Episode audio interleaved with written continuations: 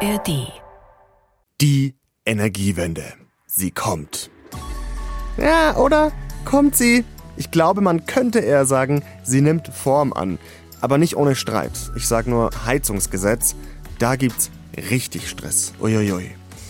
Wesentlich friedlicher läuft's beim sogenannten Solarpaket 1. Ich weiß nicht, ob ihr davon mitbekommen habt. Auch das werden die Abgeordneten bald im Bundestag diskutieren. Und darin geht es nicht nur um die Photovoltaikfarm auf dem Dach der Turnhalle, sondern auch um unser Dach und um unseren kleinen Balkon und die große Frage, wie können wir selbst Strom erzeugen? Und zwar mit möglichst wenig Bürokratie. Genau die Frage, die wir auch für die heutige Folge stellen. Und wie immer haben wir drei Ansätze für euch, die ihr sogar direkt umsetzen könnt, wenn ihr wollt. Ich habe den Balkon gerade schon erwähnt, darum geht es auch in Ansatz Nummer 1. Wir erklären euch, wie sogenannte Balkonkraftwerke funktionieren und was die können, nämlich mehr als ich dachte.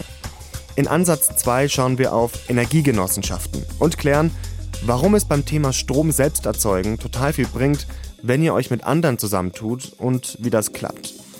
Und Ansatz 3 ist heute unser DIY-Ansatz. Es geht um einen Tisch zum selberbasteln mit einer Solarplatte. Ihr hört dreimal besser mit mir, Kevin Ebert, und ich hoffe, ihr hört die Folge, wenn die Sonne scheint. Egal ob in der ARD, Audiothek oder sonst wo. Schön, dass ihr dabei seid. Einer meiner besten Freunde arbeitet als Ingenieur bei einem Start-up, das Photovoltaikanlagen installiert. Und der sagt, es ist absolut crazy, wie die Nachfrage in den Orbit geschossen ist.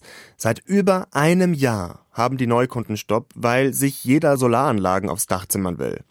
Und der Gedanke, bei der Stromversorgung auch nur ein Stück weit unabhängig von den großen Playern zu sein, der reizt mich schon auch. Aber es gibt mehrere Probleme. Erstens eben die krasse Nachfrage und super lange Wartezeiten. Zweitens, das ist halt teuer. Ich weiß, Investition in die Zukunft und so, aber man muss es schon mal durchrechnen und sich echt genau überlegen. Und drittens, allein daran scheitert's bei mir, ich habe kein Haus, kein Eigenheim. Also auf welches Dach soll ich diese Solarzellen schrauben lassen? Sebastian Müller hat auch kein Haus. Der wohnt in der Wohnung. Und trotzdem hat der Typ Solaranlagen. Oh, da muss ich jetzt nachzählen. Eins, zwei, drei, vier, fünf. Im Moment dürften es etwa fünf Solarpanels sein, die da. Sebastian Müller hat zuletzt als Lehrer für das Fach Politik gearbeitet. Also erstmal hat er keinen Umweltingenieurs-Background oder so. Aber trotzdem hat er viel für die Solarzellen-Community in Deutschland getan. Er hat es mit ein paar anderen geschafft, dass der Bundestag über ein entsprechendes Gesetz abstimmen wird. Aber dazu gleich mehr. Auf jeden Fall ist Sebastian Müller inzwischen Buchautor und Vorstand des Vereins Balkon Solar e.V. Seit 2018 experimentiert und tüftelt er, wie er Solarplatten möglichst effizient auf seinem Balkon installiert. Und ehrlich gesagt, ich dachte immer, ja, okay, also was soll so eine einzelne, traurige Solarplatte auf dem Balkon jetzt bringen? Und Sebastian Müller sagt, ziemlich viel. Ja, das bringt mir, wenn ich das so mache wie die meisten Menschen, ungefähr 10% meines jährlichen Stromverbrauchs. Oh wow, das ist Ähm, einiges. Genau, deswegen kann man auch sagen, so 10% ist gar nicht so wenig. Die meisten Leute wissen gar nicht, wie viel Strom sie verbrauchen. Da kriegt man einmal im Jahr so eine Rechnung, da steht es irgendwie drauf. Aber so 10% kann man grob überschlagen. Wahrscheinlich ist es bei mir mehr, weil die Panels sind auch so ein bisschen unterschiedlich angeordnet und wir haben immer wieder rumexperimentiert. Deswegen kann ich für mich das irgendwie schlecht sagen, weil ich habe nicht die gleiche Konfiguration jetzt über viele Jahre im Betrieb. Muss ich das basteln? Gibt es als fertiges Set? Wie kann ich mir das dann vorstellen? Na, basteln muss man inzwischen eigentlich gar nichts mehr. Es gibt fertige Sets von den Anbietern, da ist alles drin. Das Solarmodul, der Wechselrichter, die Kabel zum Anschließen an die Steckdose auf dem Balkon und dann meistens auch eine Halterung. Und bei den Halterungen kann man auswählen, ob ich jetzt eine haben will, die an den Balkon hängt, die ich irgendwie auf den Balkon stelle, die ich vielleicht in die Wand rein verankere, wenn ich das darf. Und ich würde jetzt mal sagen, man muss es halt aufbauen, so wie man auch ein IKEA-Regal aufbauen muss. Gut, das kann jetzt auch wieder abschreckend wirken. Ja, das kommt aufs Modell an. So ein Billy ist schnell Ja. gemacht. Alles andere, Genau. da würde ich auch eher vorsichtig sein. Und wie teuer ist Also denn ich das? würde ich würd mal sagen, braucht so eine Stunde. Wie teuer? Also die billigsten Angebote fangen zurzeit so bei 300, 400 Euro an für ein Panel, je nachdem auch, ob ich jetzt ein deutsches Panel möchte, das aus deutscher Produktion kommt, die sind qualitativ häufig sehr hochwertig, oder ob ich sage, mir ist das egal, ich nehme ein sehr günstiges Panel und dann kommt es halt aus China. Es hat dann auch immer damit zu tun, wie ist denn die Aufhängung, ist die sehr kompliziert, dann ist es halt teurer. Ich würde es mal sagen, so mit 700 kommt man für 800 Watt schon relativ gut hin. Okay, dann sagen wir mal, ich gehe wirklich auf so ein Okay-Klasse-Modell bei 700 Euro. Ab wann rechnet sich das dann, wenn ich es vergleiche mit dem jährlichen Stromerzeugnisersparnis, das ich dann habe? Na, die kurze Antwort irgendwie vier bis sieben Jahre. Die lange Antwort ist, das kommt darauf an. Es kommt darauf an, wie bei allem, geht der Balkon nach Süden, Westen oder Osten? Sind Sie zu Hause, wenn der Strom kommt oder sind Sie den ganzen Tag hier im Bayerischen Rundfunk? Verbrauchen Sie viel Strom, dann lohnt es sich natürlich schneller. Verbrauchen Sie wenig Strom, weil Sie sowieso schon Ihren Haushalt sehr optimiert haben und deswegen nur ganz wenig Strom brauchen. Das ist sehr unterschiedlich. Man muss einfach sagen, der Single braucht vielleicht ein bisschen länger.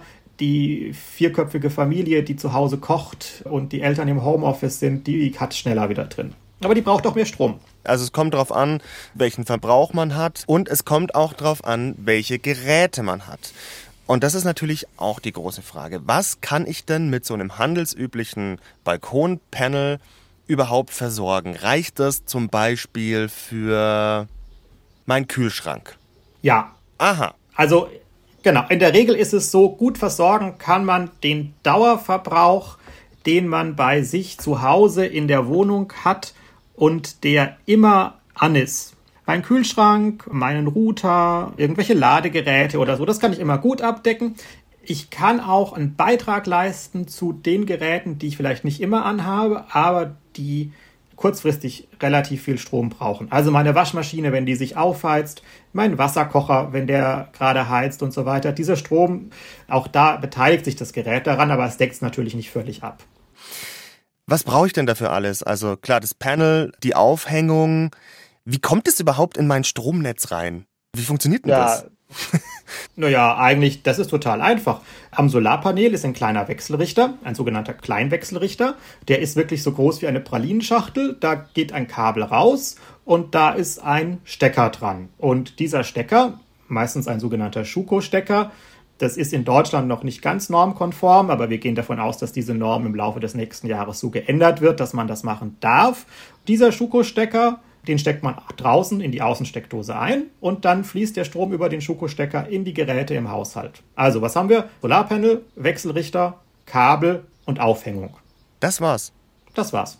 Und dann muss ich es einfach nur einstecken und die Sache ist in meinem häuslichen Stromkreislauf und pumpt meine Geräte voll. Genau. Ah, es ist ja schon relativ niedrigschwellig, würde ich sagen. Also kann man einfach mal machen.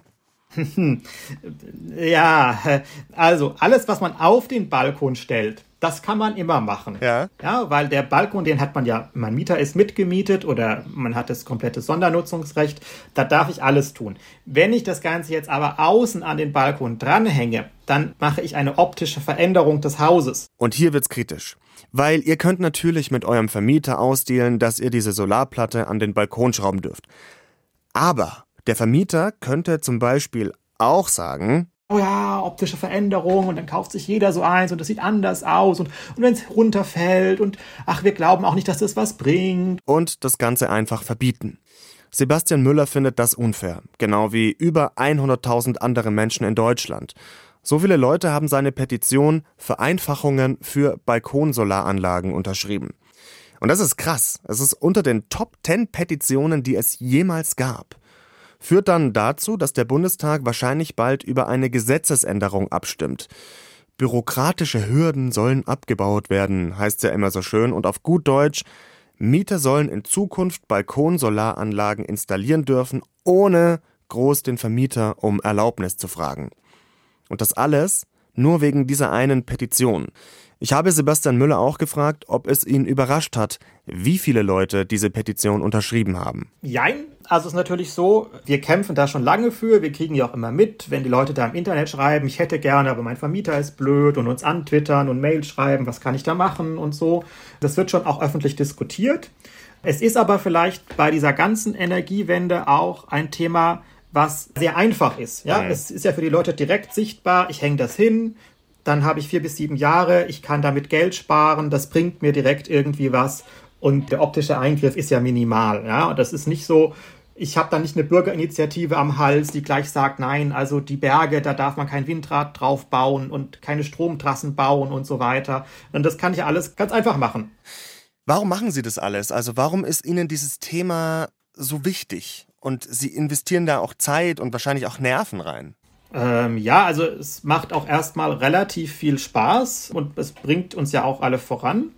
Das Problem ist, die ja, es ist sehr gut, dass man so gesellschaftlichen Druck erzeugt, sich vielleicht mal auf eine Straße blockiert und, und mit Demos aufmerksam macht.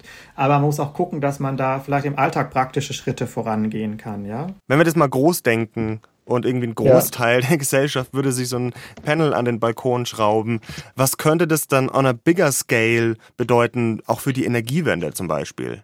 Also zum einen würde es bedeuten, dass wir erstmal sehr viel mehr Strom im Netz haben, der einfach da ist das heißt, man könnte dann, wenn die Sonne scheint, auch auf Importe verzichten. Das ist ja im Moment gerade so eine Diskussion. Und die Leute würden wahrscheinlich im Haushalt deutlich bewusster mit dem Strom umgehen, würden vielleicht auch nochmal gucken, was habe ich denn an Standbeigeräten und so weiter. Also meistens sinkt dann ja auch der Stromverbrauch im Haushalt, weil die Leute dann viel, viel bewusster damit umgehen. Und ich glaube, es würde auch nochmal viele Leute einfach mitnehmen auf dem Weg Energiewende, weil die dann auch nochmal sehen, die Energiewende bringt mir was, die macht viele Sachen besser für mich. Und ich glaube, das wäre der große Effekt. Wenn ihr noch tiefer einsteigen wollt ins Thema Balkonkraftwerke und zum Beispiel wissen wollt, ob sich das für euch lohnt, wenn ihr einen Balkon habt, auf dem nur wenig Sonnenlicht ankommt, dann empfehle ich euch den Podcast Besser Leben. Die haben eine Folge dazu gemacht und die findet ihr bei uns in den Show Notes. Ja, jetzt können wir natürlich jeder für sich alleine Solaranlagen aufbauen und unser eigenes Solarstromsüppchen kochen oder wir ziehen das Ganze halt fett auf und tun uns mit anderen zusammen. Und darum geht es in Ansatz 2. Wie wir uns zum Beispiel in Energiegenossenschaften engagieren können. Kennt ihr sicher von Wohnungsgenossenschaften, die gibt es ja in vielen Städten. Und das gibt es eben auch mit Strom, Energiegenossenschaften. Von denen existieren inzwischen einige in Deutschland, zum Beispiel die Energiegenossenschaft Beng. Die sind in und um München aktiv und die haben verschiedene Projekte. Zuletzt haben sie ein Schuldach mit Solarzellen bepflastert. Ich habe mit Katharina Habersbrunner gesprochen. Die ist im Vorstand der Genossenschaft Beng und engagiert sich als Vorständin für das deutschlandweite Bündnis Bürgerenergie e.V. Und die hat mir noch ein weiteres Beispiel erklärt, wie Genossenschaften Menschen helfen, ihren eigenen Strom zu produzieren. Sogenannte Mieterstromanlagen. Wir haben ja in den letzten 20 Jahren gesehen, dass Photovoltaikanlagen vor allen Dingen auf Privatgebäuden geboomt haben. Das heißt, also da ist es einfach zu entscheiden, bei Mehrfamiliengebäuden war es schwierig, weil man eben gemeinsame Entscheidungen treffen muss. Und da setzt mhm. Mieterstrom an, dass eben auch auf diesen Gebäuden Photovoltaikanlagen gebaut werden und dass dieser produzierte Solarstrom im Gebäude von den Menschen genutzt werden kann und dass der Strom dann eben auch günstiger ist, weil der Strom nicht durchs öffentliche Netz geleitet werden muss. Der Reststrom, der wird dann von einem anderen Energieversorgungsunternehmen bezogen. Idealerweise, wenn wir als Bank das Projekt machen, dann auch von einem Ökostromversorger, dass wir halt einfach 100% Ökostromversorgung haben. Und dann haben eben die Menschen, die im Gebäude wohnen, zwei Möglichkeiten. Sie können, sie müssen natürlich nicht den Mieterstrom beziehen, der günstiger ist dann auch, was viele wirklich auch machen. Und sie können gleichzeitig sich an der Beng, weil wir sind ja hier als Genossenschaft, also wir planen, wir bauen, wir betreiben die Photovoltaikanlage. Sie können sich als Mitglied bei der Beng mit einer Kapitalanlage beteiligen an der Photovoltaikanlage und bekommen halt dann für die Investition eine Dividende. Und das mhm. ermöglicht eben auch die Nutzung von vielen Dächern in Städten. Es muss noch bürokratisch entschlackt werden. Das ist noch sehr wichtig, weil das ist bürokratisch schon einfach eine Herausforderung, aber es ist einfach ein sehr gutes Konzept, die Energiewende mhm. in die Städte zu bringen. Ja, ja, und das Besondere ist so, das höre ich so ein bisschen raus, dass man flächendeckend eben auf ja, Mehrfamilienhäuser, Mietanlagen, auch Photovoltaikanlagen anbringen kann, weil bisher Auf dem Land natürlich, wenn die Leute ihr Eigenheim haben, natürlich können sie sich äh, Solarplatten aufs Dach schrauben, ne? da können sie ja selber bestimmen und das ist so, glaube ich, ein bisschen das Besondere, oder? Dass das flächendeckend auch bei Mietanlagen ermöglicht werden soll. Genau, wenn Sie über, mit einer Drohne über München fliegen, dann auch, dann sehen Sie einfach, dass das Potenzial bei weitem noch nicht genutzt ist und das, mhm. das ist einfach, das ist wirklich der erste einfache Schritt hier äh, Solarenergie zu erzeugen und die geeigneten Dächer zu nutzen, die wir haben, dann auch und den mhm. Strom, mhm. soweit es äh, geht, dann auch vor Ort im Gebäude zu versorgen.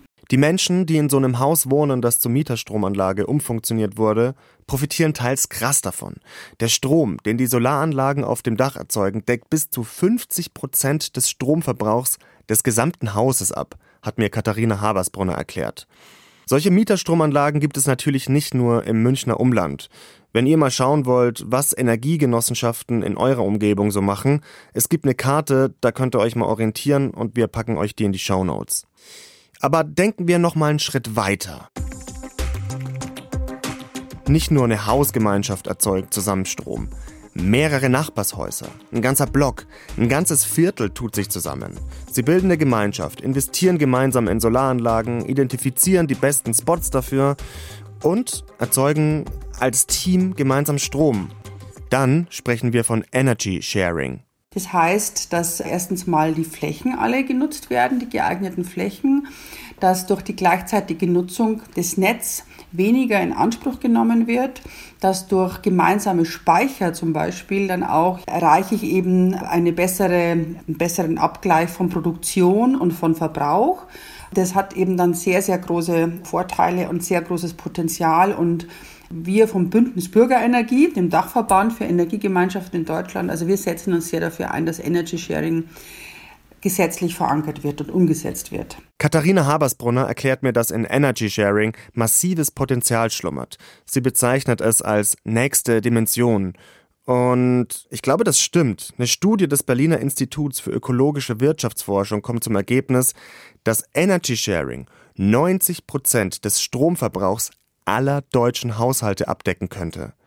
Das Ding ist, in Deutschland geht das noch nicht, ist nicht legal. Anders in Österreich, Frankreich, Spanien, die haben das schon durchgesetzt. Deutsche Experten und Expertinnen wie Katharina Habersbrunner sind aber optimistisch. Es gibt nämlich eine fixe Vorgabe der EU, die sagt, alle EU-Länder müssen Energy Sharing ermöglichen. Ich glaube, man muss so ein Stück weit für die Vision der langfristigen Energiewende brennen um Mitglied bei einer Energiegenossenschaft zu werden. Da geht es um Idealismus und nicht darum, so schnell wie möglich den eigenen Strom durch die Hausleitung zu schießen. Das wären dann eher die Balkonpanels, nur ist das halt teilweise noch mit einigen Hürden verbunden. Außerdem kann es auch einfach sein, dass ihr es nicht so schön findet, wenn diese Solaranlagen an eurem Balkon rumhängen und ganz ehrlich, ich finde es jetzt auch nicht so super ästhetisch. Ansatz 3 ist nochmal ein anderer Weg, um selbst Strom zu erzeugen. Der geht jetzt schon ohne Genehmigungen und jede und jeder von uns kann sich das selbst bauen. Die Idee haben wir uns bei Sebastian Müller abgeschaut. Der hat das eigentlich nur so am Rande in einem Vorgespräch erwähnt, aber wir in der Redaktion sind irgendwie drauf hängen geblieben und haben nochmal nachgehakt. Es geht um seinen Solartisch. Ist das einfach ein Tisch mit einer Solarplatte? Ist es so einfach? Ja, also es ist tatsächlich okay. so, wir hatten diese ganzen Leute, die gesagt haben, oh, mein Vermieter ist so blöd, ich weiß gar nicht, was ich machen soll und Aufhängung ist auch irgendwie kompliziert. Und dann haben wir halt mal gedacht, okay, dann können wir doch einfach mal so einen Tisch und machen da Beine dran und hatten das erstmal so auf so einem Fest, hatten wir das als Stand und dachten, ah, das Gerät ja eigentlich relativ gut, haben das sogar noch angeschlossen, das hat auch Strom erzeugt und dann haben wir uns halt überlegt, wie kann ich das denn relativ günstig machen. Und bei Ikea gibt es so Tischbeine für 5 Euro und die kann man einfach dran schrauben und dann habe ich halt ein, ein, Solarmodul als Tisch. Das ist auch relativ fest und stabil. Das ist auch kratzfest, weil das muss ja Hagel und so aushalten. Und dann habe ich halt einen Tisch, der Strom erzeugt. Und wenn ich gerade nicht dran sitze, also ich darf halt meine Gläser und meine Tassen nicht so dort stehen haben, aber wenn ich gerade nicht dran sitze, erzeugt er halt Strom. Okay, aber kann ich den verwenden? Kann ich auf dem essen? Also wirklich wie ein Tisch? Ja. Okay. Kann man. Also es hat in dem Moment, in dem man dran sitzt, erzeugt er halt deutlich weniger Strom. Aber es ist tatsächlich so, das Solarmodul ist einfach auch nur wie eine Tischplatte und je nachdem, was für eine Tischplatte man hat, Es gibt ja auch so Marmor und Granit und so, das ist es eigentlich noch billiger. Und wird äh, dieser Tisch auf die gleiche Art und Weise in das Hausnetz eingespeist, einfach über eine ja. Steckdose? Der hat auch einen kleinen Wechselrichter dran und dann geht es in eine Steckdose rein und dann ins Haus. Der Tisch ist tatsächlich eine schöne Bastelsache irgendwie. Aber es ist tatsächlich jetzt auch nicht so schwierig zu bauen. Man muss einfach nur vier IKEA-Tischbeine an ein Solarmodul dran schrauben. Vielleicht ist das einfach nur ein nettes Beispiel von einem Tüftler und Idealisten. Kann sein. Aber vielleicht ist das auch euer erster Schritt zum eigenen Strom. Da geht was, Leute. Solaranlagen werden immer günstiger und effizienter. Das Thema wird immer wichtiger. Immer mehr Menschen rotten sich zum Beispiel in Genossenschaften zusammen.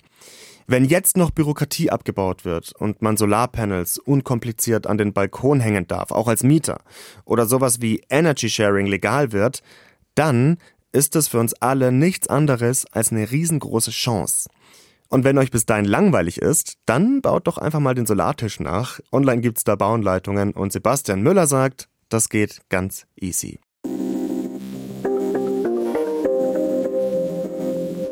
Generell wirken so manche Lösungen zur Stromerzeugung so komisch simpel, wie unser Nice to Know heute. Fußbodenplatten, die Strom erzeugen, wenn man drüber läuft. Die Platten geben bis zu 5 cm nach und in ihnen sind elektromagnetische Spulen verbaut.